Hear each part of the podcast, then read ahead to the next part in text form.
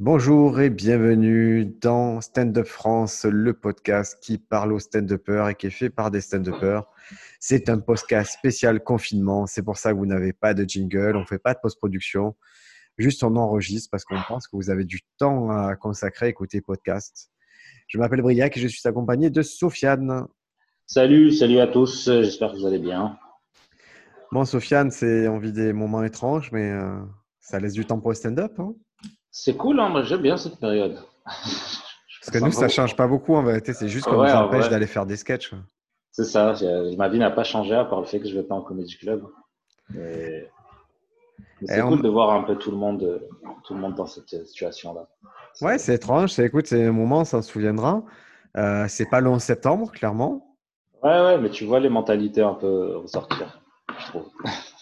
Et, on m'a dit qu'il y avait beaucoup de, trucs, y a des tentatives de comédie club Instagram virtuel et tout. Tu as assisté à ça, toi? Tu as vu des choses passer euh, dans ce sens-là? euh, J'ai pas regardé, mais on m'a dit que sur Twitch aussi. Sur Twitch, c'était les idées un peu qu'on avait eues au début. Après, je me suis dit, fuck quoi. Moi, j'avais fait longtemps que cette idée de stand-up sur Twitch, mais je sais pas si. Euh, parce qu'il y a beaucoup de, de stand-up et tout sur Instagram, mais il y a beaucoup de trucs sur le coronavirus en fait. Ouais, bon, ça, c'est ça, on va se dire, à mon sens, que ça va. Un million de personnes vont vouloir faire ça et je pense que un million de personnes vont faire de la merde. Oh, c'est bon, on est saturé, on n'a pas besoin de ça et ça sera intéressant dans quelques années de. de... L'idée est intéressante, mais que le format, euh, parler de coronavirus, c'est pas intéressant. Ça peut, je pense qu'il vaut mieux le faire après quand ce sera fini. Ouais, ouais.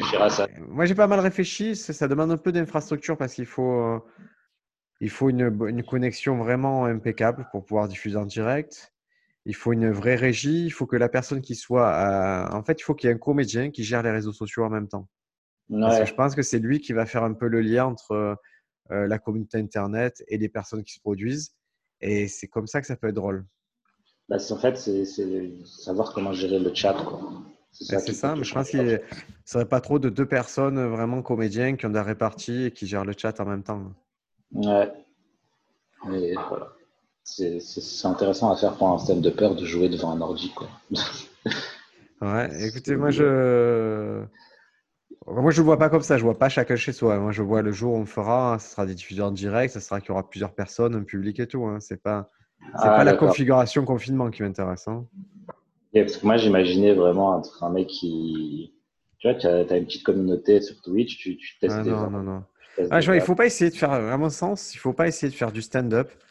Euh, tu peux faire de l'humour, mais n'essaie pas de faire du stand-up quand tout n'y est pas. Fais de l'humour. Il y a des mecs qui font des lives, qui font des trucs marrants, qui font des FAQ et ça, ça rigole spontanément. Mais n'essaie pas d'amener à forme stand-up un sketch quand. Tu vois, ça, ça c'est d'autres mécaniques et je crois qu'il ne faut pas essayer de bricoler comme ça c'est vrai que c'est pas de la scène, quoi. Mais à voir. Ouais.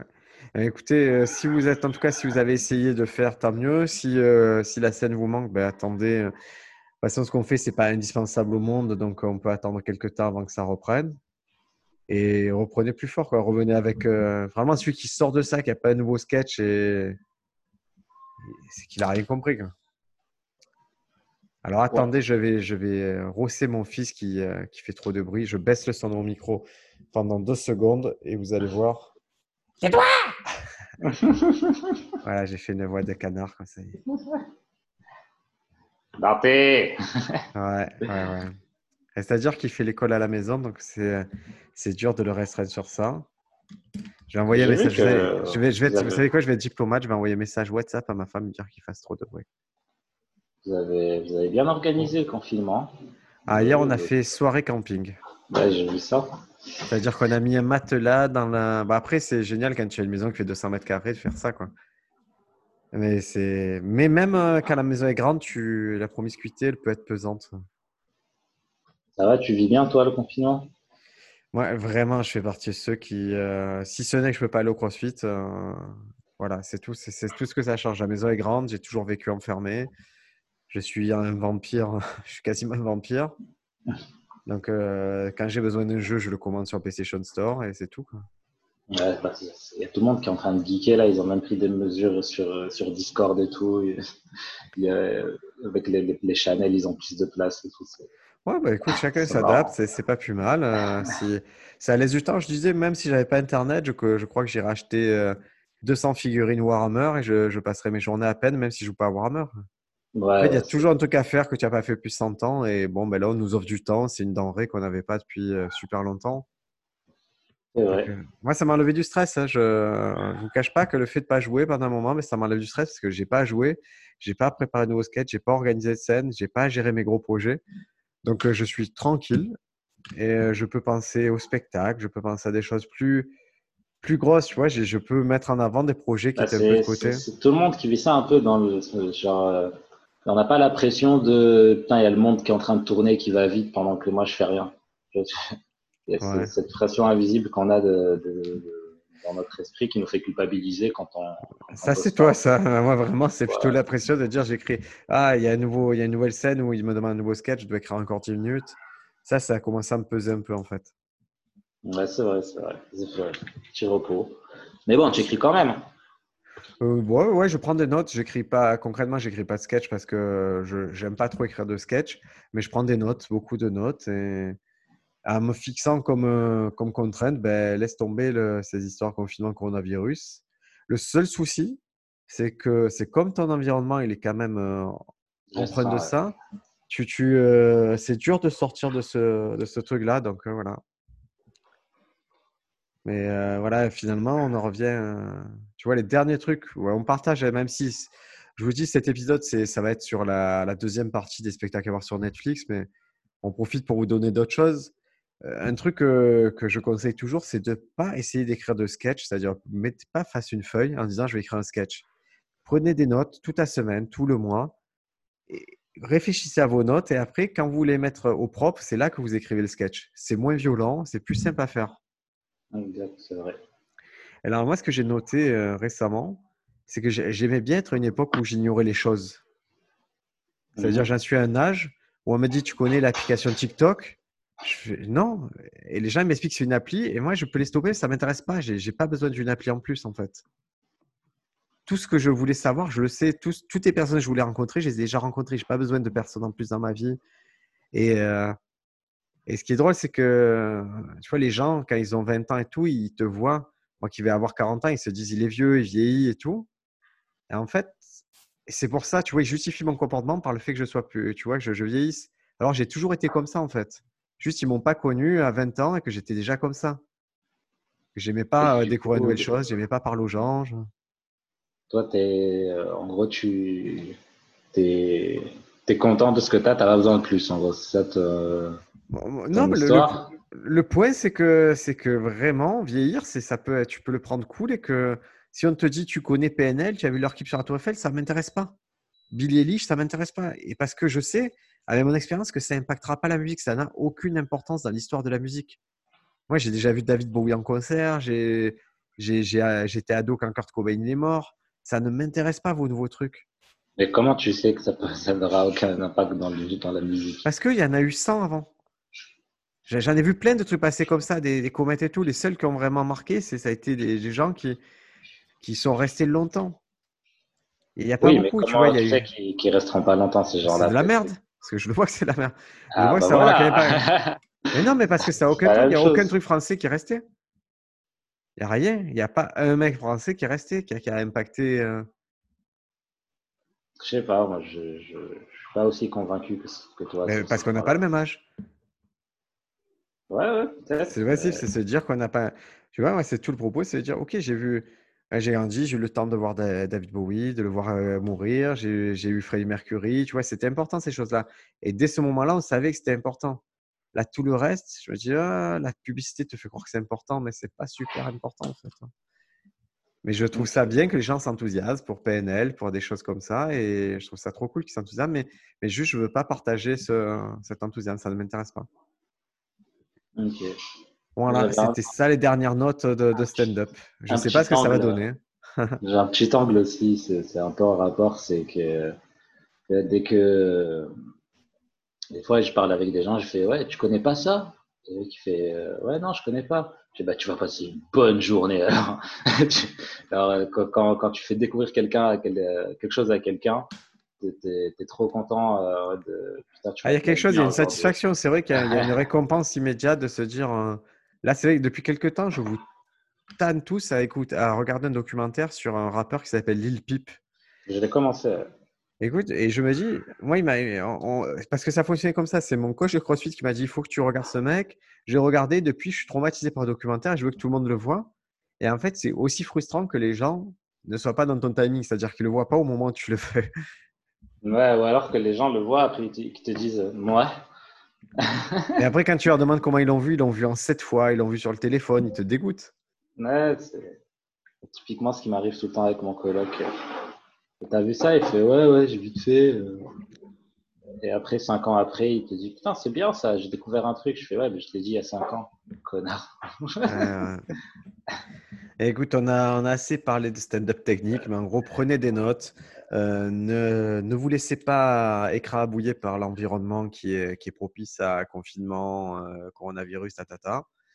Essayez plutôt de prendre des notes sur les choses génériques, des choses qui marcheront dans un an, dans deux ans, dans dix ans parce que c'est ça le bon stand-up. Hein. C'est n'est euh, pas des choses qui vont, qui vont marcher dans le mois après. D'ailleurs, moi, je pense que je vais interdire, hein, quoi, interdire, hein. on est en démocratie, mais tout ce qui est référence au virus, au confinement, je vais, pour les prochains comedy clubs, ça dégage. Clairement. On aura tous mangé ça pendant trop longtemps. J'ai pas envie que ça devienne ringard. C'est déjà ringard, en fait. Surtout que quand on va reprendre les comedy clubs, ce sera la fin du truc. Les gens voudront entendre parler de tout sauf de ça. Ouais, ouais, ouais, ouais. Je pense. ça. j'ai une peur, tu sais ce que c'est? J'ai une peur qu'à la fin du confinement, on garde pendant un moment le réflexe de ne pas sortir et que, et que ça impacte vraiment, vraiment, vraiment les spectacles. Moi, je pense que ça va être pendant plusieurs mois. Je pense que l'effet sera le contraire quand il y aura la fin du confinement, tout le monde va se retrouver dehors en mode euh, soulagement et les gens vont sortir. Euh, tu vas aller au, théâtre, tu crois qu'à la fin du confinement, les gens vont aller au théâtre, au cinéma? Dans des endroits fermés? Pas forcément au théâtre, mais les gens qui sont habitués à aller en comédie club, je pense qu'ils vont retourner en comédie club, mais je pense qu'il y aura beaucoup plus de gens dehors, en terrasse et tout, parce qu'en plus, quand ça va finir, ce sera le, début du enfin, sera le printemps, ce sera, il fera beau et tout. Ouais. Euh, je pense que ça va avoir un effet vraiment où on va avoir beaucoup de gens dehors. mais moi, dehors, c'est pas, c'est pas dans mon comedy club, c'est ça le problème. oui, mais je pense que là, là, impacte l'autre, quoi. Ouais. Les gens vont pas rester chez eux. J'espère, écoute, j'espère qu'ils reprendront les bons réflexes parce qu'on a. Parce que l'air de rien, on le subit, euh, concrètement, on le subit vraiment très fort financièrement, dans le sens où le statut ben, d'intermittent, ben, il ne te protège pas de ne pas faire tes heures. Mm. Et euh, quand tu arrives à te battre déjà pour l'avoir, et après, voilà, les comédie clubs, il faut pas se leurrer. En France, c'est 99% au, au, chapeau, au black ou quoi. Du coup, tu, tu, ne constitues pas une assise financière qui te permet de, ben, de percevoir un chômage, de percevoir autre chose. Pas la euh sécurité du travail.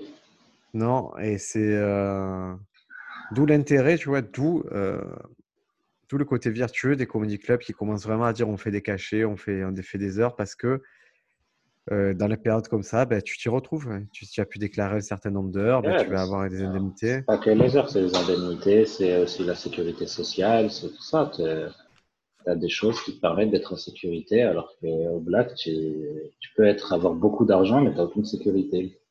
arrive un truc. Ben voilà, il faut réfléchir si vous. J'espère que ça fera réfléchir tout le monde sur, euh, sur la façon de payer les comédiennes dans les prochains mois. Euh, mais les, voilà, il faut, trouver une façon qui soit un peu plus, euh, un peu plus réglo. Et j'entends hein, qu'on me dise que ça rentre pas assez d'argent pour faire un cachet, mais, mais je crois qu'il y, y, a des façons quand même de faire qui sont mieux que, que quelques pièces au fond d'un chapeau. Et puis il y a aussi certains comédiens, humoristes qui qui, sont pas forcément pour payer au chapeau. Je trouve ça bizarre qui préfèrent être au black et tout parce que ça rapporte plus d'argent que. mais j'entends, mais après, bon, je peux pas les protéger, mais c'est juste une hygiène de vie globale de dire écoute, tu fais ton spectacle, tu vas avoir un cachet ou tu vas. Je sais pas. en tout cas, ça, ça révèle pas mal de choses cette période. Ça, ça, nous, ça nous pousse à réfléchir. Je sais que voilà, il y a des gens qui restent actifs, qui continuent à bouquer pour les prochains mois. J'espère que ça va, ça va repartir de plus belle. Inch'Allah. Ouais. Alors, euh, sur ce, je te propose que l'on parle un peu de, des spectacles, de la deuxième partie spectacle que j'ai pu noter, qui sont visibles sur Netflix.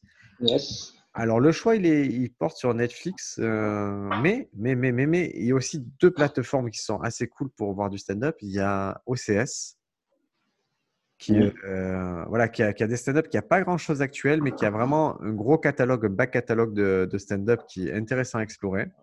Tout, tout HBO des années 90 à 2000. euh, C'est un peu l'aristocratie du stand-up à cette époque-là. hein. ouais, avec beaucoup de, de, de, demi-heures. Je trouve un format cool. Quoi.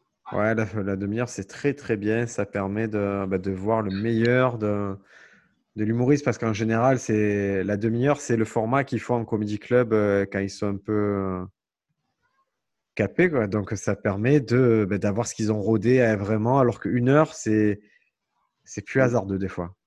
Ouais, il y a plus l'idée de raconter une histoire, alors qu'une demi-heure, c'est très efficace.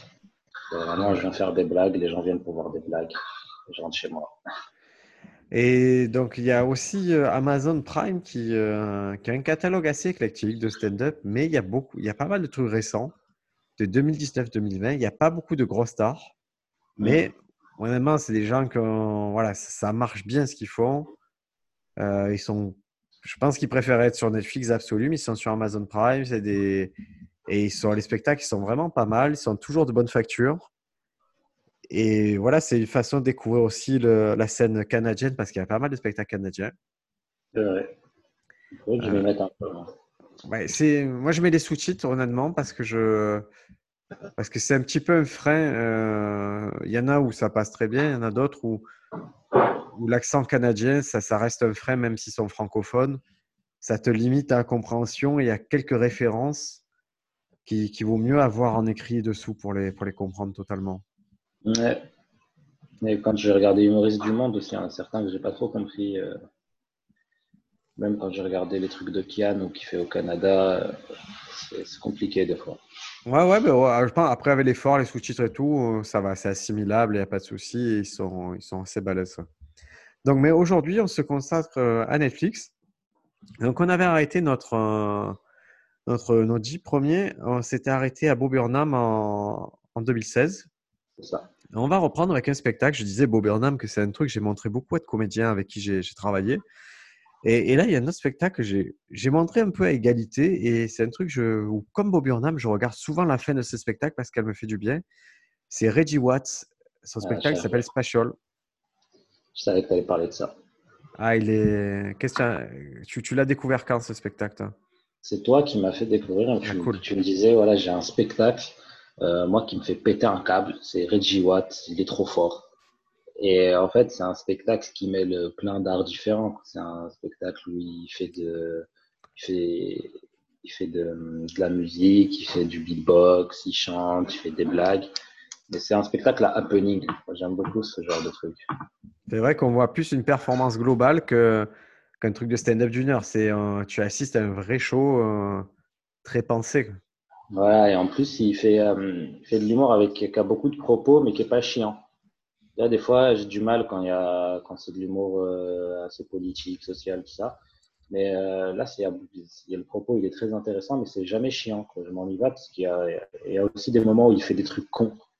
Ça me fait rire. Quand il arrive, déjà, le début de son spectacle, il arrive par le public. il rampe dans, dans, dans le public, il saute sur tout le monde. Je trouve ça, je trouve ça marrant sa façon d'arriver avec, avec son look aussi qui lui donne un certain truc. Ah, il a un truc vraiment. Alors, Watts, si vous voyez pas qui c'est, il bosse avec. euh, C'est James Corden en fait. Si De- Euh, quoi- Ouais, sur Late Show. Ok. Euh, Pardon. Attends, je suis en train de chercher un truc. Il a posté un truc sur Twitter un jour Ouais. qui, qui m'a beaucoup, euh, qui a changé un peu ma façon de voir euh, pourquoi je fais du, du ah voilà, j'ai retrouvé, pourquoi je fais du stand-up. Il a dit euh, I want to create, to create at the speed that maintains my happiness. Je veux Attends. créer à la vitesse qui maintient ma, mon bonheur. Ouais, c'est pas mal. hein. Je trouve ça super C'est joli, hein. c'est super Ouais. joli. Je veux travailler tranquillement, euh, sans, sans me presser, travailler et de façon à ce que je reste, je reste heureux. Quoi. Ah, moi, je, je, je, le, je, le comprends pas comme ça. C'est drôle. Hein ah ouais?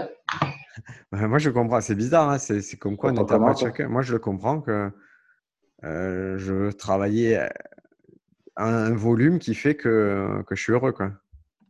Ok, ouais, je n'ai pas compris du tout comme ça. C'est drôle. Non, mais c'est sujet d'interprétation, je suppose. Oui, donc il est dans le Late Late Show de James Corden. C'est le chef du groupe. Euh, donc, il a pas mal d'interactions avec James Corden. Il a fait des choses vraiment chouettes, des happenings avec euh, Gambino, des choses comme ça. Et son spectacle, Special, voilà, c'est un vrai. C'est pas un spectacle de stand-up classique, c'est une proposition artistique complète et qui se termine par, par, par, une chanson euh, où il, où il, va assembler des couches de musique qu'il va produire lui-même en beatbox. Et, et, sa chanson, elle est un peu, il y, a, il y a un côté moral, mais qui est pas chiant et qui est très touchant et que je me dis, c'est le, le final parfait pour, euh, pour, pour, ce type de spectacle sensible, émouvant, euh, virtuose. C'est pas un spectacle où il va y avoir un volume de blagues vraiment euh, comme on a l'habitude, blague, blague, blague, toutes les, toutes les ouais, Mais c'est un spectacle qui te tient en haleine. Quoi. tu continues à le regarder. Et... Il y a de la tension, il y a du malaise aussi. Il y a quelque chose qui est. Ouais, une certaine, un certain malaise, mais ça se voit. Je sais pas, il y a un moment, il faut juste s'en remettre à lui, se dire Ok, je te fais confiance, tu, on sait où, tu sais où tu vas et tu maîtrises ton truc. Ouais, c'est très proche du, du, clown, quoi. Il une performance de clown, quoi. il y a beaucoup de choses qu'il improvise aussi. Et le cadre aussi dans lequel il est fait, son spectacle, euh, les gens ils sont assis sur des tapis, euh, des tapis persans, ils sont tranquilles, il y en a qui sont allongés. C'est vraiment une ambiance qu'il a essayé de mettre euh, autour de, de spectacle. Quoi. Ouais, le projet il est très cohérent. Hein. C'est, euh, Donc voilà, on vous recommande chaleureusement Reggie Watt. C'est, c'est pas le truc, euh, honnêtement, pour tout le monde. Je comprends que vous puissiez passer à côté, mais, mais c'est une vraie proposition. Ça fait partie ouais, des propositions les plus radicales de, qui, qui puisse avoir un stand-up, en humour en tout cas. Donc, ça permet de voir, de voir, autre chose et de, de pouvoir se dire de pouvoir se permettre d'imaginer faire euh, des choses différentes sur scène. Je trouve que c'est super important. Surtout qu'on est une époque où les gens ils jugent beaucoup. En tout cas, dans notre milieu, milieu stand-up, ils sont toujours là avec cette histoire de ça c'est du stand-up, ça c'est pas du stand-up et tout. Mais en fait, c'est tellement pas important cette histoire-là. Ouais, faites ce que vous ça voulez, sert, hein. ouais, ça sert à rien. Ça, ça sert à, juste entre nous. ça sert à rien en fait. Le spectateur s'en fout que ce soit stand-up, pas stand-up. Si un, si un gars qui arrive qui fait de la flûte et qui fait dix fois plus rire que vous, ben, c'est lui qu'on va retenir, c'est pas vous. Donc arrêtez avec cette histoire stand-up, pas stand-up. c'est euh, on m'a beaucoup dit, moi, au début, ouais, c'est pas du stand-up, tu fais un personnage et tout. Mais maintenant, je, me dis, moi, je fais de la scène, moi. Et je suis content d'aller sur scène. Et ouais, c'est sur le plateau stand-up. Ouais. Il y a plusieurs façons de voir. Hein. On peut me dire, tu vois, je fais des dessins. On peut te dire, c'est pas stand-up. Ou alors, les plus malins vont dire, ah ouais, en fait, c'est du stand-up, mais, mais avec un support visuel c'est des one-line, mais chacun le voit comme il veut. Moi, ça ne me dérange pas qu'on ne me mette pas de stand-up. De toute façon, il n'y a jamais personne qui m'a appelé pour me dire écoute, on doit engager quelqu'un qui fait du stand-up. À chaque fois, c'était des humoristes qu'ils voulaient. Ouais. Écoute, spectacle d'après, c'est un spectacle, je pense, qui a, à mon sens, qui a marqué un tournant dans le stand-up, qui a traumatisé pas mal de gens ou, euh, et qui a, qui a, mis beaucoup de monde d'accord. Et et dont on ne cessera de parler, c'est Neil Brennan, Free Mikes. C'est sorti en, janvier 2017. donc ce spectacle, si vous avez jamais euh, vraiment vu de stand-up ou quoi, voilà, c'est à mon sens c'est le spectacle pour comprendre le stand-up, c'est ce spectacle-là. ça a changé ma vie, hein, personnellement. c'est encore toi qui me l'as montré. Et euh, tu m'avais expliqué et j'avais rien compris. Tu m'as dit, voilà, il met trois micros, il a coupé le stand-up en, en, en, trois parties. Une partie où il fait des one-line, ou une partie où il fait du stand-up pur euh, technique, et une partie où il, il, raconte des histoires un peu plus personnelles. Donc, c'est les trois composantes du stand-up. Il a pris trois composantes qu'on estime du stand-up, c'est-à-dire des one-line, des blagues courtes et efficaces, du stand-up d'observation euh, qui va raconter des histoires, puis du fond et donc, il a mis sur chaque micro, il a attribué à chaque micro une fonction particulière. Le micro de euh, côté jardin, il va être vraiment pour le one nine. Le micro côté court, lui, va être pour euh, un peu plus de, stand-up classique avec de l'observation. Et le micro au centre, eh ben, ça va être l'histoire personnelle. Et moi, quand j'ai vu ça, j'ai compris en fait, ce que c'était le stand-up. J'ai compris, euh, j'ai compris les choses différentes qu'on fait. J'ai compris les différentes formes. Et on fait pas la même chose, c'est la même, euh, la même euh, discipline, quoi. Mais que c'est pas la même chose quand tu, racontes des histoires personnelles, que tu, ou alors que tu fais des one-line. Tout ça, c'est pas la même chose, mais c'est dans la même discipline et qu'il faut maîtriser les trois, en fait. C'est comme ça que je l'ai vécu, moi. Je le comprends comme ça aussi. Hein. C'est-à-dire que tu sais qu'il y a les trois, tu sais ce que ça fait en tout cas. Tu sais que chaque partie peut être puissante indépendamment. Et quand il mixe les trois, tu te dis c'est euh, c'est surpuissant en fait. Et quand tu as vu ça, tu te dis putain, mais ça y est, j'ai plus rien à faire en stand-up. Il y a beaucoup de gens qui se sont dit ça.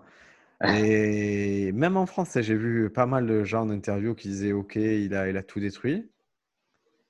Et c'était vraiment intéressant de se. Je sais pas, il y avait quelque chose où. Je, vais prendre euh, Kanko Jandi, par exemple. Je pense que les mecs comme Kanko Jandi et tout, et quand ils observent ça, ils se disent Ok, eux qui sont toujours dans des concepts un peu perchés, je pense qu'ils auraient aimé avoir ce concept. Ouais, mais ce concept, il demande. Parce que Neil Brennan, c'était l'auteur euh, avec Dave Chappelle, c'est ça? Euh, Neil Brennan bossait avec Dave Chappelle sur le Chappelle Show. Et que tu sens que dans, dans, sa façon de faire, il a une, compréhension tellement profonde de ce qu'il fait. Ouais, mais c'est un gars qui n'avait pas de show avant, tu vois, qui n'a pas de show télévisé avant, qui n'a rien, qui est dans l'ombre et, et, il arrive avec une position super radicale. Donc c'est osé, c'est comme si Navo demain, il arrivait avec, tu vois, c'est un peu l'équivalent de Navo hein, dans, la dynamique. Euh, Muschio, donc c'est ce qui est l'auteur de Cannes. C'est un gars de l'ombre, on sait qu'il fait du stand-up puisqu'il passe en première partie de Cannes. On on se doute qu'un jour, il va monter sur scène pour plus longtemps que 10 minutes ou 15 minutes. Et, euh, et voilà, mais là, il arrive avec une proposition qui est totalement délirante et radicale. Et, et surtout, on se dit, on attend d'un sidekick qui fasse des bonnes blagues, mais pas qui te, qui te traumatise avec des histoires personnelles, parce que c'est ça, Neil Brennan. Son histoire, elle est, elle est terrible. Ouais, elle est terrible. La conclusion de son storytelling, elle te, elle te brise en fait. Elle te brise parce que tu te dis, ok, ce gars-là, il a, il a eu l'argent, il a tout eu, il a eu la reconnaissance, mais il a juste pas eu l'amour de son père. Et à son âge, tout grand qu'il soit, tout connu qu'il soit, c'est ça qui lui a manqué. Et, quand, tu, tu, quand tu vois les trois micros, et euh, tu, tu as par exemple sur le micro des Wildline, tu regardes ce Wildline, ça te fait rire et tout, mais la seule chose que tu te dis, c'est bah, c'est quoi le prochain micro? Je me prépare psychologiquement ou à avoir du stand-up par an ou alors à avoir euh, enfin, quand il est parce qu'il a mis au, au milieu le micro où, où, il parle euh, des choses un peu profondes de sa vie. Et ce moment-là, tu... moi je le craignais et je l'attendais en même temps tu vois, pendant le spectacle. Mais il fait mal, hein. ouais, il m'a fait mal. Vraiment, il, il, était dur parce que parce qu'il y a une tension qui monte, une tension, et il te fait croire qu'il va avoir une résolution positive et et tu te dis, c'est cool parce que quand il est dans ce micro-là ou pas, il n'a pas besoin du, du, du, volume de blagues euh, qu'on donne au stand-up. Et je trouve il, ça en, il en fait quand même. Hein. Il, y a, il, y a, vraiment oui, quelques trucs de situation, mais c'est il met en avant quelques paradoxes, quelques trucs ou quoi. Mais c'est vrai qu'il cherche pas à avoir de rythme. Voilà, ça s'apparente plus à ce moment-là un seul en scène d'un mec marrant, quoi. Un mec qui, des fois, dit des trucs marrants, un peu comme tu avais fait, toi, euh, dans ta vidéo euh, de la Saint-Valentin, là. Ouais, où chaque, les éléments, tu essaies de. Tu essaies, s'il y a un élément, tu essaies d'adresser, c'est drôle, tu essaies d'en faire quelque chose de drôle, mais tu te dis, OK, le, le principal, c'est que je raconte mon histoire. Tu te dis pas, il faut que j'ai de, de, la blague, du coup, tu déformes ton histoire, tout ça. Parce que tu sais que tu es intéressant, en fait. Tu sais que tu es intéressant, tu sais que les gens vont t'écouter et, et tu es là pour servir une histoire, un propos. Et du coup, tu t'affranchis un peu de ce délire de volume de blagues? Et j'aime bien ce format qui n'existe pas vraiment, euh, en tout cas au grand public, de seule en scène de quelqu'un qui parle, qui est intéressant. En tout cas en France, je parle de quelqu'un qui est intéressant, qui fait pas le volume de blagues euh, vraiment stand-up. la veillée, typiquement, je trouve que la veillée, qui est, une chaîne euh, qui, quoi, qui, sort sous forme de podcast, et, mais qui, est, qui est un événement qui a lieu à Paris qu'ils en sont à leurs 5 ans. Là. Et c'est, euh, pour moi, c'est ça. C'est des gens qui sont intéressants, qui viennent, qui vont raconter une histoire un peu fantastique sur scène. Mais ils essaient toujours de mettre de l'humour parce que ça passe mieux avec de l'humour. Et ça se mmh. passe bien. Hein. Ouais, c'est une bonne proposition. Hein. Est-ce qu'on irait voir des spectacles d'une heure comme ça, Bah, Si c'est Alexandre Assier, je pense que tout le monde va le voir. Hein. Oui, clairement. Parce que tu voilà, je ne sais pas. De toute façon, on ne saura jamais tant qu'on n'aura pas, tant qu'il n'y aura pas des gens qui auront essayé. Je pense qu'il y a des gens qui ont essayé. Il faut, comme d'habitude, il faut, faut tenter. Il faut tenter, on verra ce qui En tout cas, je pense, par rapport à ce que tu avais fait, toi, à Saint-Valentin, c'est que c'est bien de commencer par vraiment un stand-up volume de blagues pour travailler son écriture. Et puis après, au bout d'un moment, quand tu, tu dis, OK, c'est bon, je sais écrire des blagues, je, sais faire ça, tu te, tu te laisses l'opportunité de dire, bon, maintenant, je vais raconter des histoires euh, de ma vie euh, avec mon style, mon écriture, sans vraiment me poser la question de est-ce que je suis drôle ou pas. Ben ouais, ben ça, cette vidéo, vous pouvez la retrouver sur, euh, sur la chaîne YouTube de Stand Up France. Ça s'appelle L'incroyable histoire de Robert Bedrosian. C'est un truc que j'ai fait en, qui dure 17 minutes, je crois que j'ai fait en semi-impro lors du Diogène Comedy Club. Et le principe, c'était je voulais juste raconter une histoire. Et, c'est vrai, comme tu dis, au bout d'un moment, des blagues, tu en as fait plein. J'ai en plus, j'ai pas mal de blagues assez stupides. Il faut le dire. J'ai vraiment un type d'humour assez absurde, assez débile. Et en fait, revenir à un truc un peu plus réel et dire Ok, je vais juste être intéressant. Je sais que je peux vous intéresser avec cette histoire-là et j'ai un truc à vous raconter. C'est bien parce que ça te, ça te rassure aussi au côté comédien rassure dans l'exercice de te dire, OK, si quand je parle, les gens écoutent. Et c'est, euh, je sais pas, c'est un exercice qui est marrant parce que quand tu te considères pas, moi je me considère vraiment pas comme acteur, comme bon acteur et tout, mais, mais dans cette performance-là, je sais que ça va, euh, malgré tout, je vais les accrocher. Bah en fait, à partir du moment où tu parles de toi et qu'on sent de l'honnêteté, euh, tu n'as pas besoin d'être euh, d'être Al Pacino, tu as juste besoin d'être toi et tu viens sur scène et enfin, il y a quelque chose qui se passe sur scène. Je sais pas. Il y a toujours parce que quand quelqu'un parle de soi sur scène, mais même devant une audience qui n'est pas forcément un théâtre ou quoi, mais dès que tu parles de toi, il y a un truc qui se passe. C'était, en tout cas, c'était intéressant à faire. Et voilà, si, c'est, si ça ressemble à un centième à ce qu'a fait Neil Brennan, je serais déjà content. On vous recommande alors Free Mike, Neil Brennan, vraiment un spectacle fondateur à mon sens de ce qu'est le stand-up aujourd'hui. Ouais. Le spectacle d'après, je pense que tu ne l'as pas vu. Ok. C'est Norm MacDonald. Non, je n'ai pas vu. Ça s'appelle Hitler's Dog, Gossip and Trickery. C'est. Norm MacDonald, est-ce que tu connais Norm MacDonald? C'est Norm ou Nord Norm. Norm MacDonald. Euh, non, je ne connais pas du tout. Ah là là, tu loupes quelque chose. Lui, c'est un gars, c'est un Canadien. Il, est, il a 60 piges. Et euh, il était, en fait, il était pendant cinq saisons, il a fait partie du Saturday Night Live. Et ils présentaient euh, le, tu sais, leur, leur section, euh, comment on appelle ça, où ils font les news. Là. Ouais, les... ouais. Et du coup, c'est le Weekend Update. Ouais, voilà. Et il était vraiment très, très, très balèze. Et c'est un gars qui est connu pour être vraiment très fort en stand-up. Mais on... il n'a pas en tout cas, de notre côté, il est très peu connu en France, mais c'est un gars qui est vraiment très, très, très balèze. Quoi. Norm McDonald, c'est un vieux de la vieille. Tu peux le voir, hein, il est invité euh, chez. Comedian Cards euh, Exactement. Et tu vois déjà qu'il a quelque chose en lui qui est, qui est très différent. il a, il a aussi un show, il anime, il anime certains shows. Tout. Moi, c'est un mec que j'apprécie particulièrement. Et donc, je, ce spectacle, c'était un peu le premier spectacle auquel j'avais accès euh, via Netflix. Et il est vraiment intéressant hein, de voir comment il fait son stand-up. Parce que moi, j'avais vu du coup, je l'avais vu décomposer certaines blagues et les faire avec un timing différent, des choses comme ça. Et j'ai trouvé mortel ces blagues. J'ai trouvé très code, mais vraiment mortel. Mais c'était des idées simples. Hein, c'était euh, comment avant tu faisais, tu sais, avec les anciens téléphones, avec le cadran là. Ouais comment tu, communiquais. Et en fait, il fait juste un geste avec le doigt et quand tu comprends ce qu'il fait, c'est super. En fait, tu vois son stand-up, il est vraiment fixé. C'est pour ça que ça me fait penser à Jerry Seinfeld. Tu vois qu'il a des blagues qui sont fixes et qui sont juste excellentes et qu'il qui les fera toujours de la même façon, mais que ça marchera toujours. Ouais, c'est du vrai stand-up euh, technique. Euh. C'est voilà, c'est très technique, mais euh, et c'est un gars. J'ai déjà vu des je l'ai vu en interview et je l'ai vu aussi dans des moments d'impro avec des gens. Mm-hmm. Et, en particulier avec un gars qui le huait. Euh, et, c'était vraiment intéressant comment il a géré un c'est-à-dire un mec qui, te, qui veut un peu te péter le spectacle. Il y a le mec qui faisait du bruit. Et lui, il dit Excusez-moi, monsieur, mais qu'est-ce qui se passe? Et lui, il dit Ah, tu fais pas tes, tes blagues. En gros, il faisait pas les blagues que l'autre voulait entendre parce qu'il avait une envie d'entendre certaines blagues. Et Norm Macdonald, Ok. il fait Non, aujourd'hui, je fais autre chose. Et tu as le public qui fait Sortez-le, sortez-le. Et tu as Norm Macdonald, il fait Surtout ne faites pas ça. Ça serait horrible, on est en train de parler. Pourquoi vous voulez sortir quelqu'un avec qui je parle? C'est quoi le message qu'il ferait passer à ce monsieur? Et en parlant, en étant super intelligent, il se met à la fois le public de la poche, à la fois le mec qui le calme. Et c'était une délicatesse de faire ça. C'était, moi, j'ai trouvé ça super fort.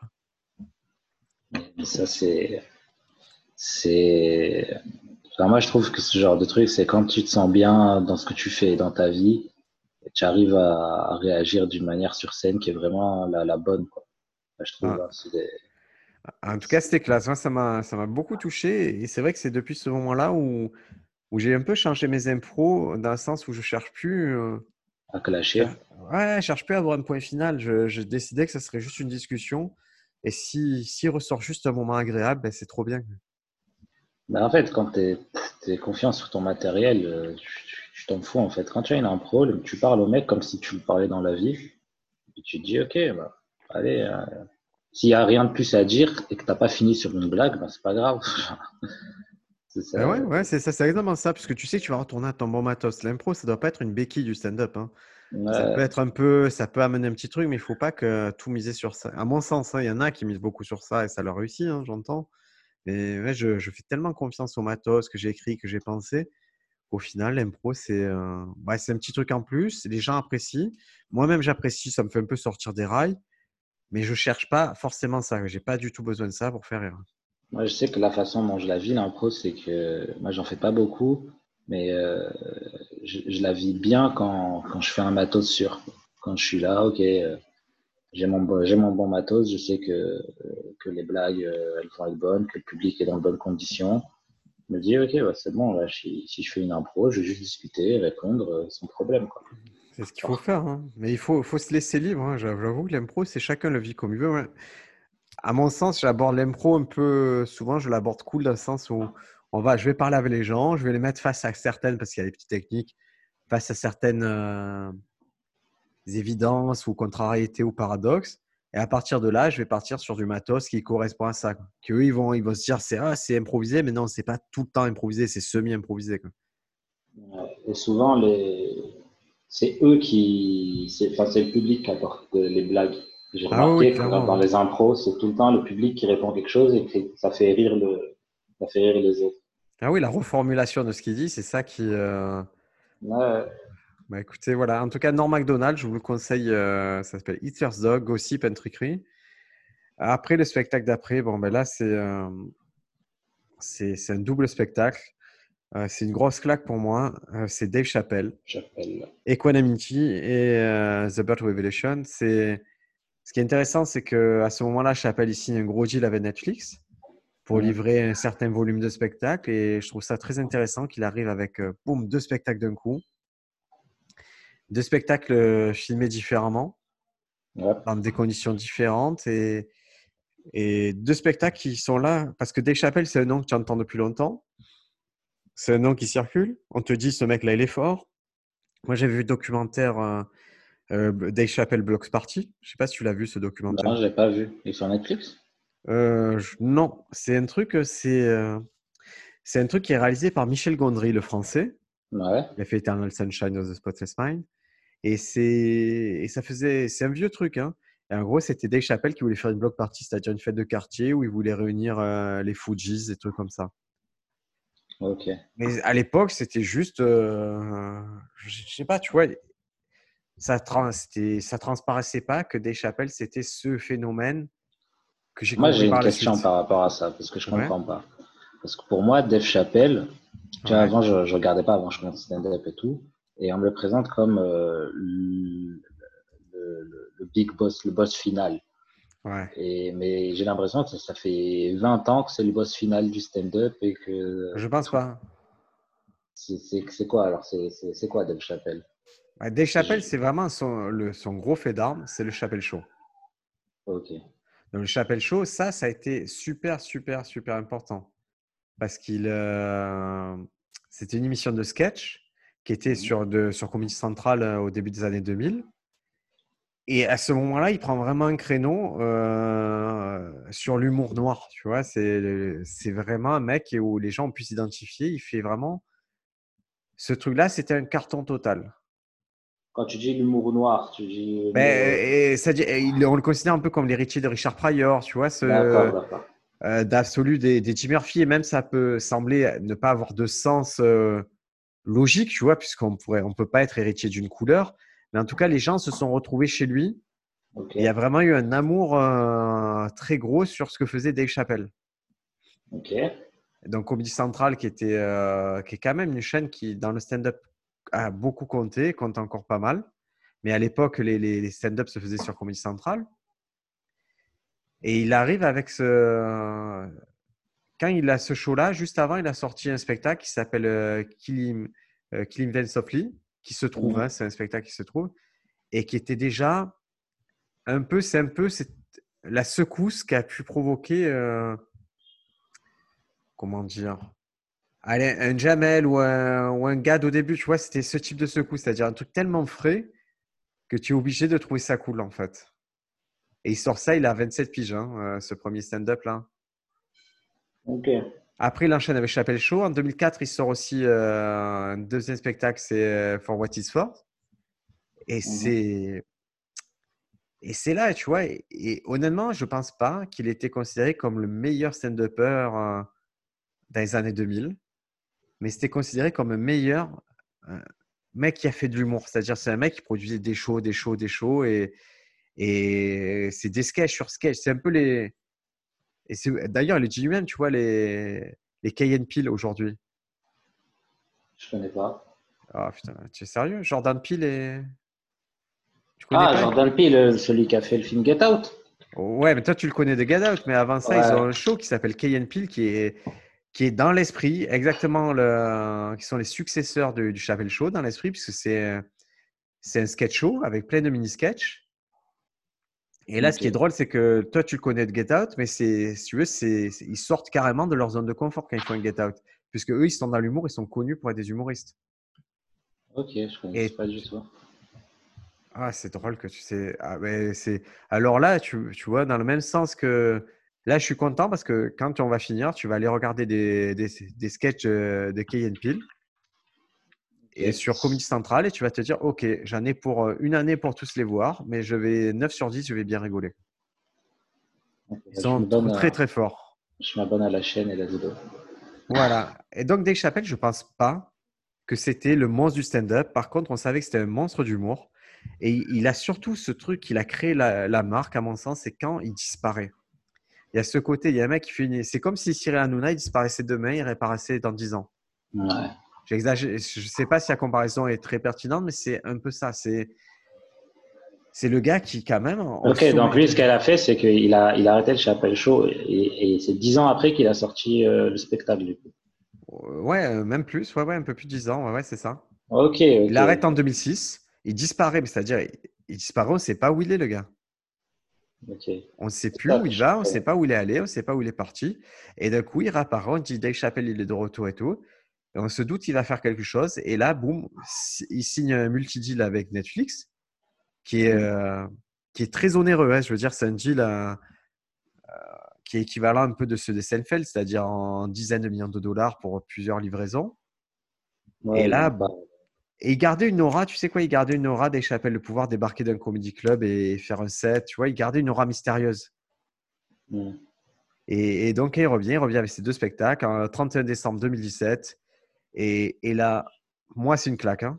Vraiment une claque. Quand tu quand annonces qu'un mec est fort, tu peux avoir des déceptions. Ouais. là, quand tu annonces qu'un mec est fort et qu'il revient avec ce type de spectacle, tu dis OK. Parce que tu dois t'habituer, toi, au personnage on ne le connaît pas Dave Chappelle, donc on doit comprendre ce qu'il pense et tout. Et en fait, à un spectacle, tu comprends exactement ce qu'il pense et te dis, OK, s'il reste comme ça, il va tout détruire. Et puis, il est imparable euh, sur, euh, sur des sujets très frais, comme tu disais. Quoi. C'est... Il, se, permet de parler de tout et euh, dans, l'air du temps, très, il est énormément dans l'air du temps. Ah, il, est, il, est, politisé, il est, il est pas du tout lisse, il est politisé, il a une parole qui est assez hardcore.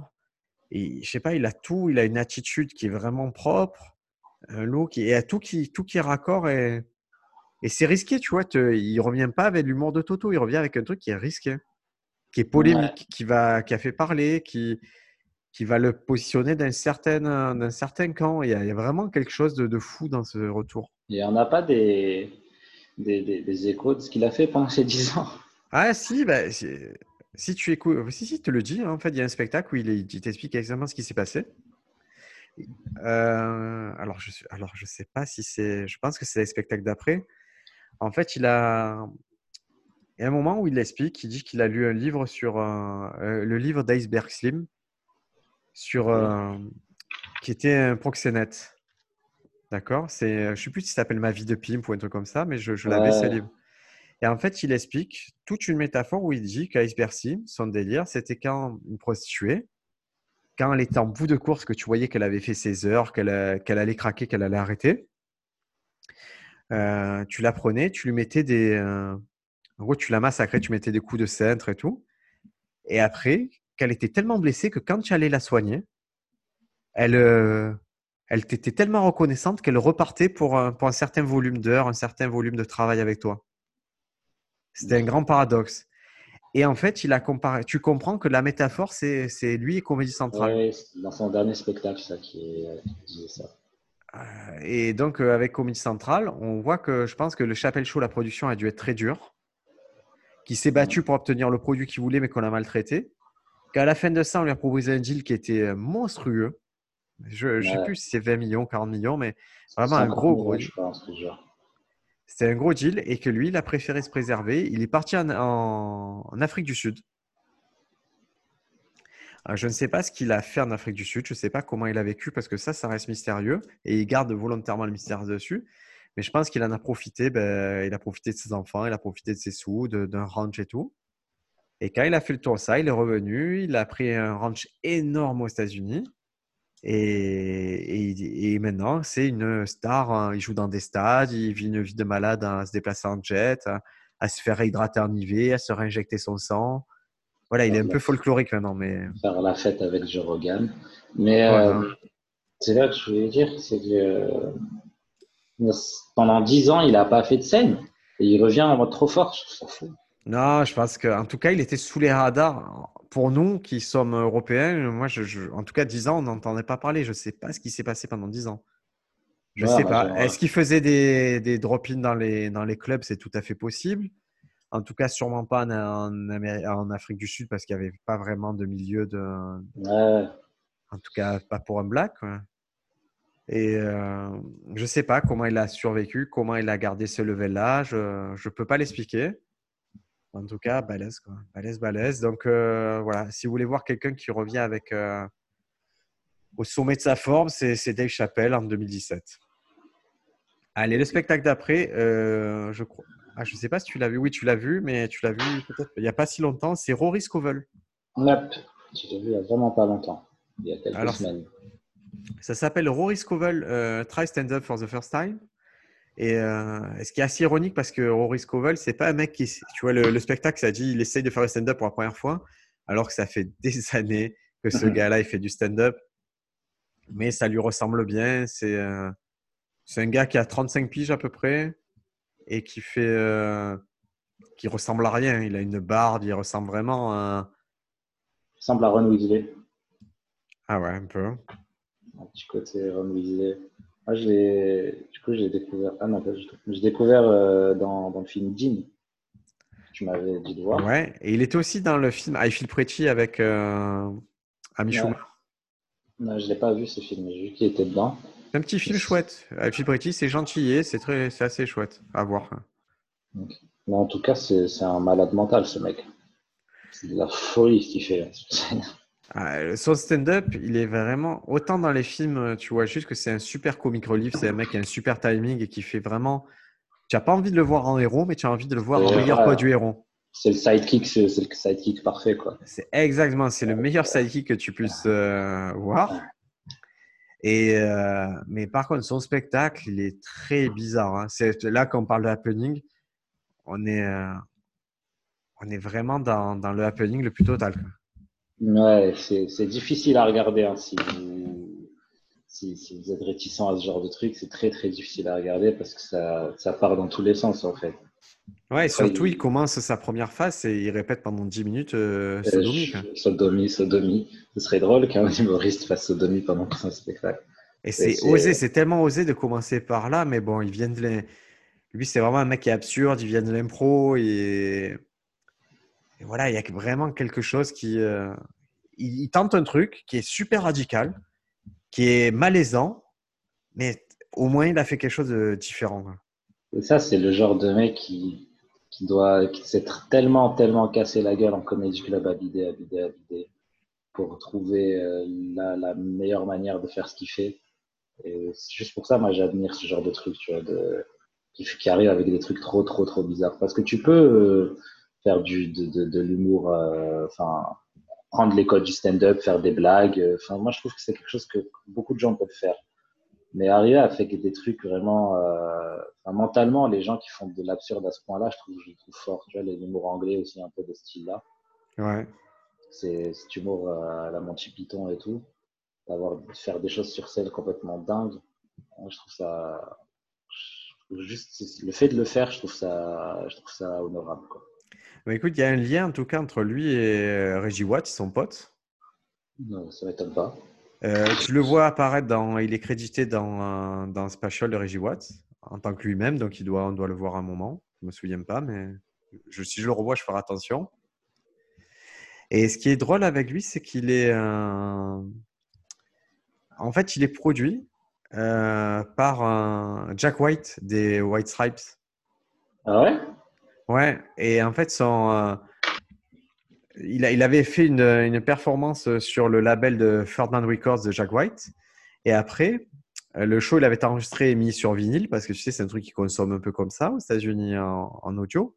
Et le special qu'on connaît, nous, de, 2017, c'était produit par, par Jack White. Ok. C'est bizarre, hein, ces, liens entre la musique et l'humour. Je trouve que trouve ça drôle, quoi. Je trouve que ça marche bien, en fait.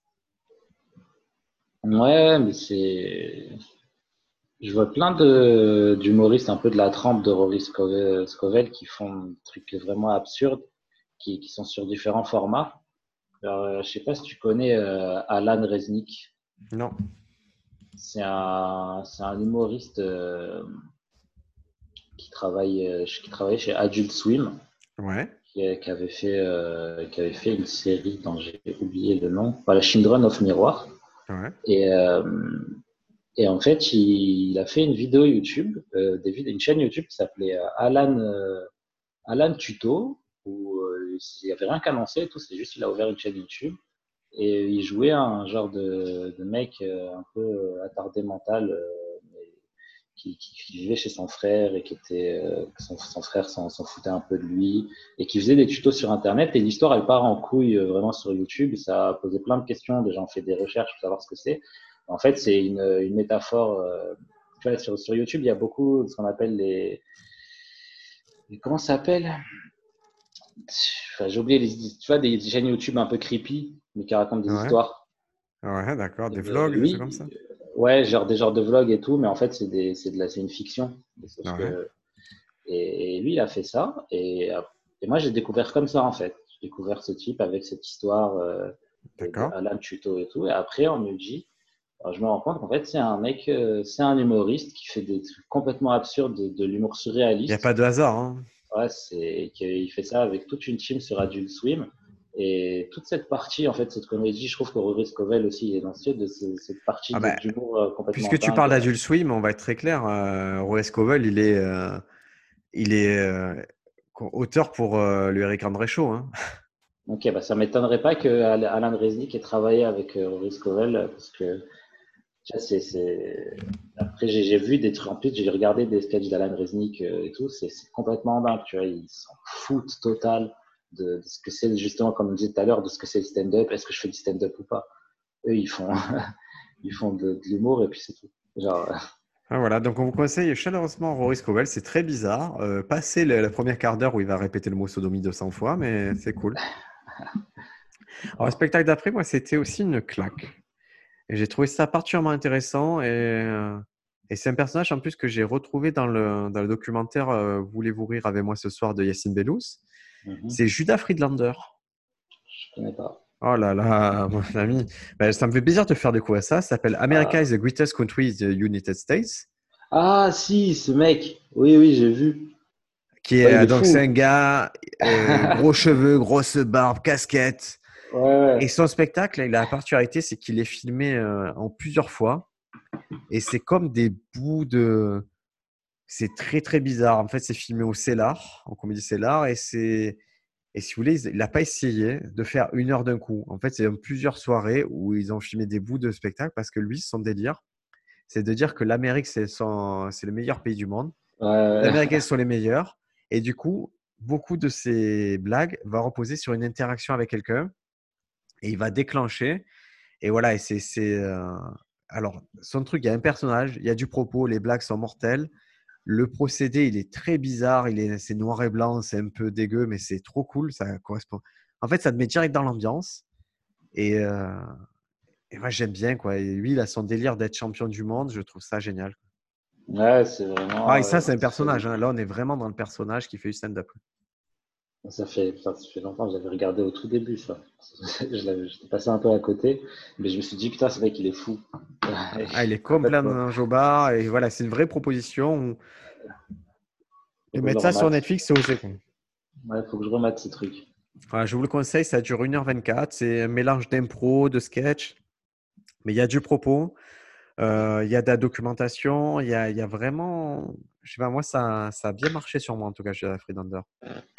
Et puis, c'est un gars qu'on va revoir. C'est c'est une valeur sûre. J'aurais aimé le voir. J'ai pas pu le voir à New York. J'aimerais le, le voir si un jour j'ai le droit de, de revoyager.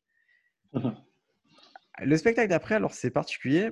Euh, je suis conscient que c'est pas le meilleur spectacle du monde, mais c'est euh, quand je l'ai vu, ça m'a fait une drôle d'impression et j'ai apprécié. C'est Chris Rock tambourine. Ouais, je suis pas fan, non. Ouais, ben Chris Rock euh, qu'on nous vend comme euh, voilà, c'est censé être un génie, censé être euh, beaucoup de choses. Et, et quand il fait tambourine, il est un peu plus, on va dire, humble, c'est-à-dire qu'il est un peu plus dans le creux de la vague. Et il a un peu plus besoin de, bah, de prouver qu'il. Parce que lui, là, il a frappé, il a commencé avec tellement fort. Ouais, Et après, forcément, il s'embourgeoise. Après, il fait des films. Et après, il s'éloigne du stand-up. Et là, donc, c'est son retour un peu au stand-up. Et j'ai trouvé particulièrement intéressant ce retour. J'arrive vraiment pas à me, à me projeter sur lui, en fait, à me, à me sentir proche de lui, quoi. Mais- Bah, ça, c'est le problème un peu de la, tu vois, du fait qu'il soit star aussi. hein. Mais je trouve qu'il adresse bien dans ce spectacle. Ouais, faudrait que. Je crois que je l'ai même pas fini ce spectacle, j'ai regardé un, un petit bout. Mais Chris Rock, en général, j'ai jamais accroché à, à ce qu'il faisait. euh, je, je sais pas, j'ai une barrière psychologique que j'ai avec lui. Il faudrait que je. Ah, c'est dommage parce qu'il est, je pense qu'il a vraiment ce côté, ce X Factor qui fait qu'il est, qu'il est vraiment très très balèze et, et quand tu le vois hors stand-up parler, ah qu'est-ce qu'il est cool. Ouais, ouais, j'avais vu dans la vidéo avec euh, Louis et Jerry Seinfeld. Qui s'appelle Talking Funny, ça se trouve sur YouTube, vous le trouvez en sous-titré. Et si vous allez sur le site Stand-up France, il y a le lien euh, de cette vidéo où c'est quatre humoristes, Ricky Gervais, Jerry Seinfeld, Chris Rock et euh, Louis C.K. qui parlent tranquillement de stand-up et c'est une discussion qui fait du bien. Ouais, mais c'est aussi, je l'avais vu quand euh, je, je connaissais pas encore le stand-up, j'avais plein d'a priori sur. euh, c'est con, hein, ça va peut-être paraître raciste, mais sur les noirs qui font du stand-up, qui, je pensais que c'était vraiment que des trucs qui, qui parlent de noirs. euh, j'avais, il y a Jim Murphy et Richard Pryor dans ma tête, quoi. Ouais, bah après, euh, sans aller jusqu'à là, quand, quand, quand le Jamel Comedy Club sort, c'est quand même quelque chose, quelque chose de très ethnicisé avec euh, euh, le black qui va parler de trucs de black, l'arabe va parler de trucs d'arabe. Et c'est vrai que chacun a ramené ça à, à ses origines, à ses parents. Et on a eu une, vraiment une première génération de choses en avant qui, est, qui est a posteriori très caricaturale pour nous, mais qui était sûrement assez euh, fraîche à l'époque. Tu vois, c'était novateur de se dire, OK, je vais parler de l'immigration et des choses comme ça. Aujourd'hui- à l'époque. hein. Ouais, je Euh, pense que c'est important. C'est pour ça qu'il ne faut pas cracher dessus et se dire euh, c'était n'importe quoi. Non, c'était c'était dans l'air du temps. et C'était cool d'en parler. Aujourd'hui, c'est vrai qu'on n'a plus trop.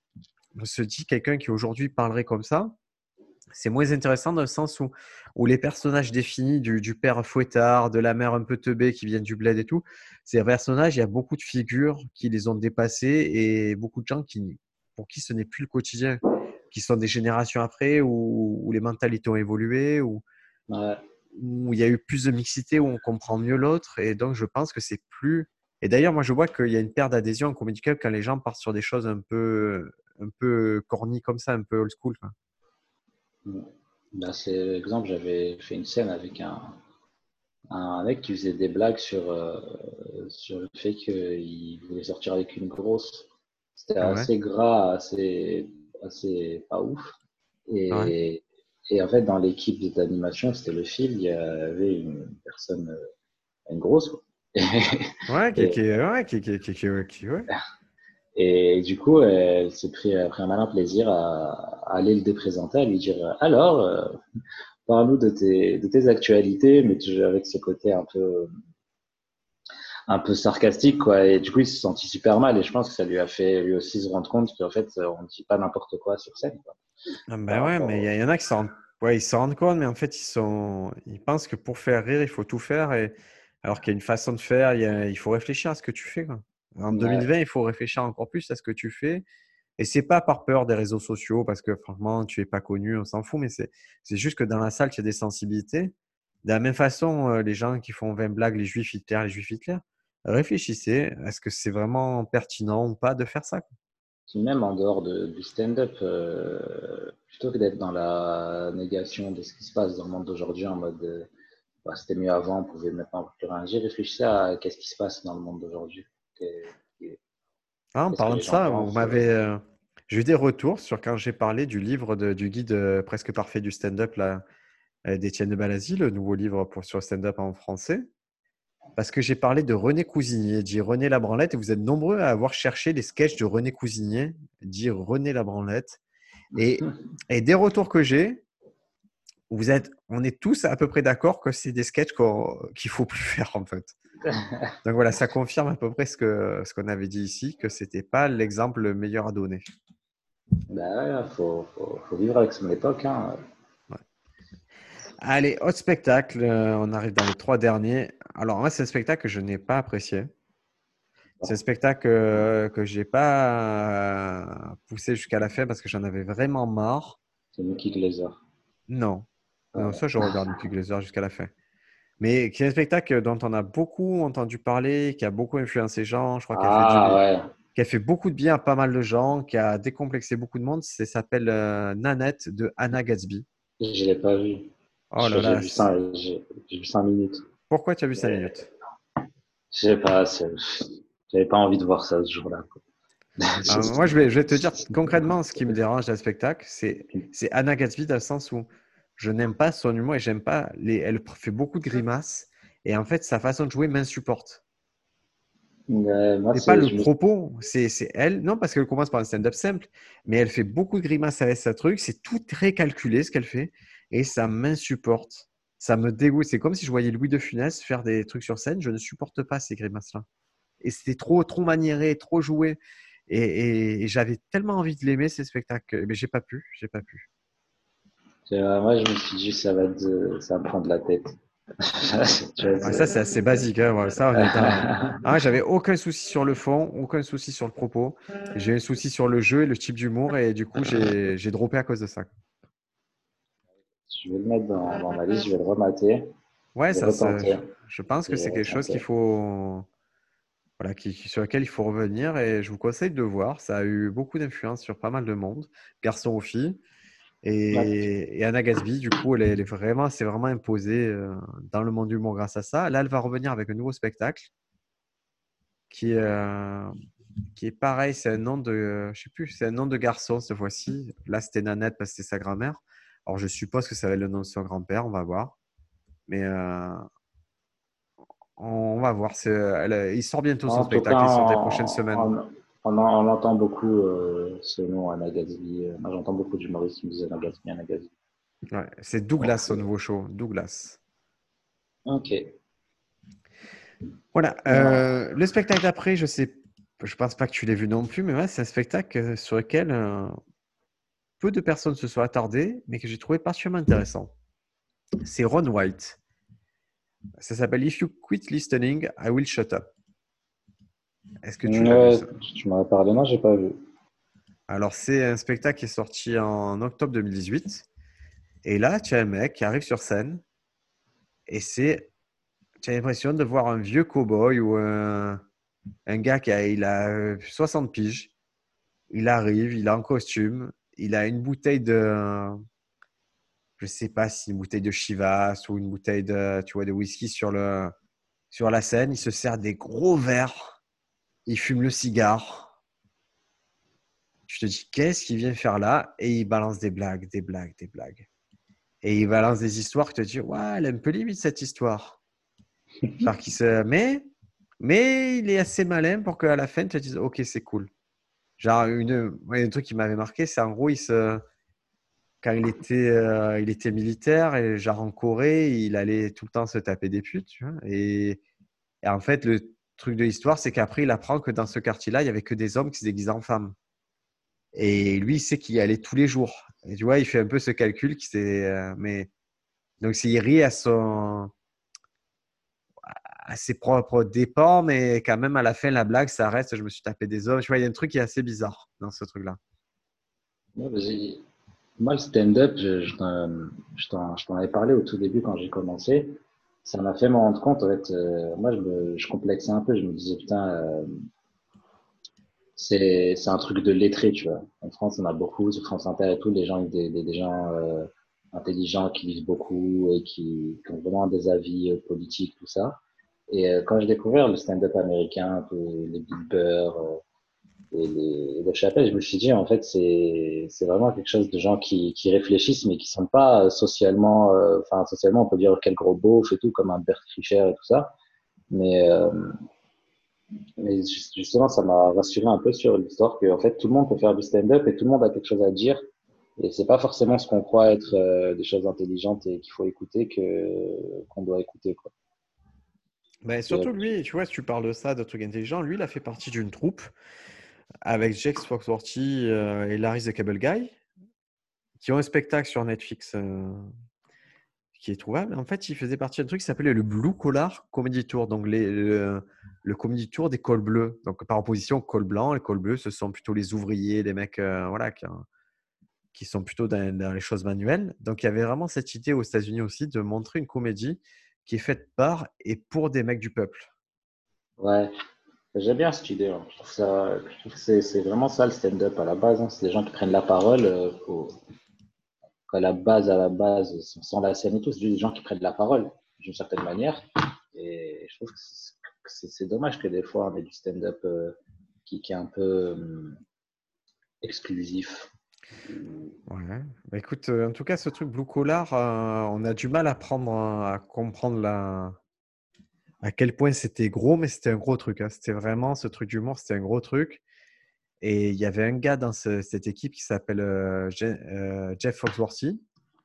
Je ne le connais pas, personne ne le connaît vraiment en France, mais c'était un gars qui remplissait du stade. C'était un monstre de l'humour. Vraiment un monstre, monstre, monstre de l'humour aux États-Unis. Il y a un spectacle sur, euh, que vous pouvez voir sur Netflix, Jeff Foxworthy et Larry the Cable Guy. Je vous conseille de le voir, chaleureusement. C'est bizarre, mais c'est voilà. Quand vous savez que derrière c'était un monstre d'humour, c'est. Ils ont été nominés au Grammy. Ouais. Et donc voilà, euh, Ron White, euh, bizarre spectacle. Moi, je j'ai trouvé ça assez intéressant. Je trouvais qu'il avait une prestance avec son son alcool, son cigare. Ça faisait vraiment stand-up de papa, mais de papa mafieux quoi. Un peu gangster. C'est pas mal. Comme, euh, Comment il s'appelle le pote à, Jerry Sanfield, l'italien là? Euh, Sébastien Manica... Manicalco?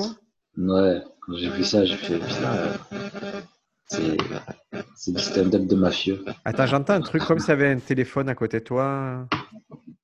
Un truc qui grésille. C'est bon là? Ouais, ouais, ça va, mais il y, y, a quelque chose comme si on recevait des messages extraterrestres pendant l'enregistrement.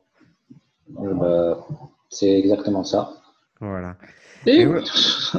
on va finir par, euh, par un dernier spectacle qui est sûrement un des derniers qui m'a fait délirer. euh, qui est sorti en octobre 2018. Et, c'est bizarre parce que quand je vois les dates, je me dis waouh, j'ai l'impression d'avoir vu hier le spectacle. Et ça me fait du mal. Et le temps passe si vite, mais c'est Adam Sandler avec euh, 100% Fresh. Et c'était. Ouais, c'est donc c'est le retour d'Adam Sandler qui a pas fait qu'on n'a pas vu un stand-up depuis des années, qui est devenu une grosse star de, de l'humour via ses films, qui est aussi un peu, euh, qui est à la fois une grosse star, mais à la fois un mec qu'on considère un peu comme ringard, comme, euh, comme enchaînant les navets. Alors Adam Sandler, il a, ça a été un des premiers à signer un multi-deal sur Netflix pour plusieurs films, en, en dizaines de millions de dollars, voire en centaines, et aussi nuls soient ces films, parce qu'ils sont assez nuls sur Netflix en général, c'est des films qui ont été vus des centaines de millions de fois. Ça représente, c'est énorme le nombre de visionnages des films d'Adam Sandler sur Netflix. C'est vraiment un des trucs majeurs de Netflix. Bah, ça, on a beau dire ce qu'on veut, hein, mais c'est toujours bien. Enfin, c'est toujours sympa de regarder ces films. Ouais, il y a des trucs qui se passent. Moi, moi j'aime. Hein, je, l'aime depuis euh, Billy Madison et le, et surtout le truc où il faisait du, euh, du foot américain. C'est son film, par exemple, euh, celui euh, où il joue un coiffeur, un, agent secret israélien qui veut devenir coiffeur. Ah, je vois. Zohan, ça rien pour vos cheveux, Zohan. ouais, il est nul ce film. Mais je l'ai regardé jusqu'à la fin parce que c'est marrant. Parce qu'Adam Sandler, il est marrant. Mais après, quand tu finis le film, tu dis c'est tout, c'est ça? ah, c'est débile, hein. C'est assez débile. Mais... T'as vraiment l'impression de ne pas être intelligent quand tu as fini le film. Ah non, mais je pense que. Et du coup, il vient avec ce stand-up. On savait qu'il voilà, on savait qu'il avait fait, on savait qu'il était fort sur les formats courts. Lui, il a fait. Euh, il a sorti plein d'albums de stand-up hein. dans les années 90. Il... il en a sorti quatre. Donc, il a, tu imagines, quatre spectacles des années 90. Euh, ils, ont ils ont reçu deux fois euh, les certifications platine. Ils ont été disques d'or. Il a même eu des, des, chansons qui sont allées dans le top 50. Ouais. Et donc, là, il arrive avec ce truc. Ça fait 15 ans qu'on l'a pas vu d'un spectacle de stand-up. Et là, il arrive sur Netflix, spectacle de stand-up. Et il est juste mortel. Il arrive tellement relax. Alors, un peu comme Judas Friedlander, c'est filmé dans, en plusieurs parties, mais là, la différence, c'est que c'est des endroits qui deviennent de plus en plus gros, en fait. Ouais. Au début, c'est dans des petits clubs, et après, tu le vois dans des stades, dans des choses un peu plus majeures. Et... C'est super, euh, bah, comme il dit, 100% frais, c'est super frais, C'est super sympa à regarder, tu passes un bon moment, quoi qu'il arrive. Et tu as l'impression qu'il vient s'amuser, mais ouais. qu'il vient juste rigoler. Hein. Moi, c'est ça le cerveau que je veux faire. C'est un mec qui vient, il chante une chanson de merde, il est juste content. il y a un moment où il y, a, il y a, un astronaute qui, enfin, quand tu as à la fin, donc quand il est dans le gros stade et tout, il y a un astronaute qui, qui, descend du ciel, euh, qui c'est super mal fait, tu vois. Et ça se voit trop qu'il a un fil et qu'il est pas bien et qu'il a peur. du coup, Adam Sandler l'attrape. Je trouve ça trop drôle. En fait, il fait du, du, de l'humour avec ses potes dans les stades. Et ouais, ouais c'est assez drôle. Et tu vois les trucs grossir, le spectacle grossir, tu vois les trucs euh, se tester. Et, et voilà, c'est un mec qui vient, qui est une star, qui n'a pas besoin de ça, mais qui vient quand même faire un truc où il s'amuse. Et il arrive mal. 99% du, du, matériel est stupide, ouais. mais stupide drôle. Et puis, tu as ce moment un peu de grâce où il va chanter une chanson pour un, de ses potes qui est mort, Chris Farley. Ouais. Alors, Chris Farley, pour ceux qui ne voient pas, c'est. Euh, c'était le, moi, je le connais d'un film qu'on regardait tout le temps quand on était petit. C'était le, Ninja Blanc d'Hollywood. C'était le ou le Ninja de Beverly. C'est Ninja de Beverly Hills. il est aussi dans Wayne's World 1, Wayne's World 2. Euh, et ouais, c'est Ninja de Hills, c'est ça. Ah, c'est le gros là. Ouais. il était mortel dans ces trucs-là. Et bon, il est malheureusement, il est, il est, disparu. Et du coup, il rend un hommage euh, à Adam Sandler, qui est euh, en fait, c'est pas, pas drôle. Hein. L'hommage, il n'est pas drôle, mais c'est juste, euh, c'est juste émouvant de le voir faire en toute sincérité, dédier son spectacle à ce gars-là. Et, et, tu vois, il conserve tous ses films, genre Grown Up et tout, c'est autour de, du bande de potes. Et tu vois que dans la vie, il est comme ça. Quoi. Bah, justement, on parlait tout à l'heure du de, phénomène de starification. Tu n'arrives plus à te, te, sentir proche de quelqu'un. Moi, Adam Sandler, je sens, j'ai l'impression, tu vois, même que dans la façon dont il s'habille dans ses spectacles, tu as l'impression qu'il il passait par là. ah, c'est un mec du peuple. C'est clairement le gars qui est. un ouais, c'est un dirait qui sort d'une poubelle et qui vient faire des blagues. Hein. Du coup, je, me sens, je, me sens, je, me sens, grave proche de lui. Ouais, écoute, c'était. Voilà, mais on a fini ce, ce top 20. Euh, c'était la deuxième partie. Euh, ça veut dire que depuis euh, octobre 2018, il n'y a rien qui, qui, nous a marqué de plus que ça. c'est, on a vu des trucs chouettes, hein, vous inquiétez pas, on a vu des trucs chouettes sur Netflix, mais en tout cas, ce qui, ce qui a vraiment constitué le, en mon sens, le stand-up, c'est sur Netflix, c'est ça. Les choix se discutent, c'est notre choix personnel. J'espère qu'il y a quelques petits trucs qui vont vous, euh, ben, vous chauffer là-dedans et que vous allez vous dire je le regarde. Euh, vous avez le temps. Pas se prendre la tête, hein, regardez 15 minutes, ça vous plaît pas, changez, vous vous retournerez plus tard, c'est pas un problème. Hein. Ah, tu, tu, regardes comme ça. Moi, je crois que moi, je suis plus pour sanctuariser, c'est-à-dire vous dire ce soir, je regarde un stand-up et je le pousse jusqu'au bout. Non, mais c'est-à-dire que moi, je, je regarde un stand-up, je le lance. Et si ça me plaît pas, euh, souvent c'est par rapport au moment. Tu vois, j'ai envie d'un truc un peu bon, euh, good vibe. Parfois, j'ai envie d'un truc un peu plus, euh, un peu plus dur. Et parfois, je me fais surprendre par des trucs alors que je voulais pas cette ambiance. Mais je me, je me, je me laisse le choix de, de stopper si ça me plaît pas trop. Si ça me met pas dans un, dans un truc qui. Parce que ça demande beaucoup d'attention, je trouve. Ouais. Et, le, dernier, le dernier truc où je me suis, où j'étais direct dans la bonne vibe, où j'ai pas forcé, c'était Pete Davidson. Ouais, pareil. J'ai vraiment pas forcé, j'ai vu, j'ai fait OK, c'est cool, je le regarde. Bah là, il y a Bert Kirchner, c'est pareil, moi, ça m'est arrivé, mais on va en parler. Bah, Sofiane, merci beaucoup. On se retrouve euh, prochainement pour un épisode un peu plus classique, avec un peu de technique, un peu des nouveaux spectacles. Euh, j'espère que ces épisodes, ça vous a donné des idées. N'hésitez pas à venir un peu nous voir sur, euh, sur les réseaux. On blague de toute façon. C'est un moment propice à échanger, à préparer le futur. Stand de France est en train de, bah, de, se transformer. On vous met plus de références. Vous allez avoir beaucoup plus d'articles, plus de livres à consulter en anglais. Il y a la chaîne YouTube qui commence. Ben, forcément, ça commence avec mes sketchs, mais il y a d'autres sketchs qui arrivent. Et voilà, c'est le projet en train d'un peu évoluer. On va produire des soirées aussi.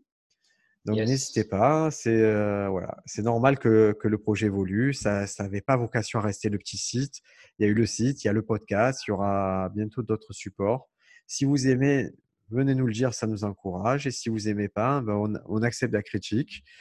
Et euh, mais, je, mais il faut accepter vous qu'on se moque de vous pendant un moment aussi. Insultez-nous, hein, c'est toujours plaisir. voilà, ça, donne, ça, donne, de la matière. Euh, Sofiane Embarki, humoriste sur les réseaux, Briac AB. À la semaine prochaine. Prenez soin de vous. Ciao, ciao. Ciao, ciao.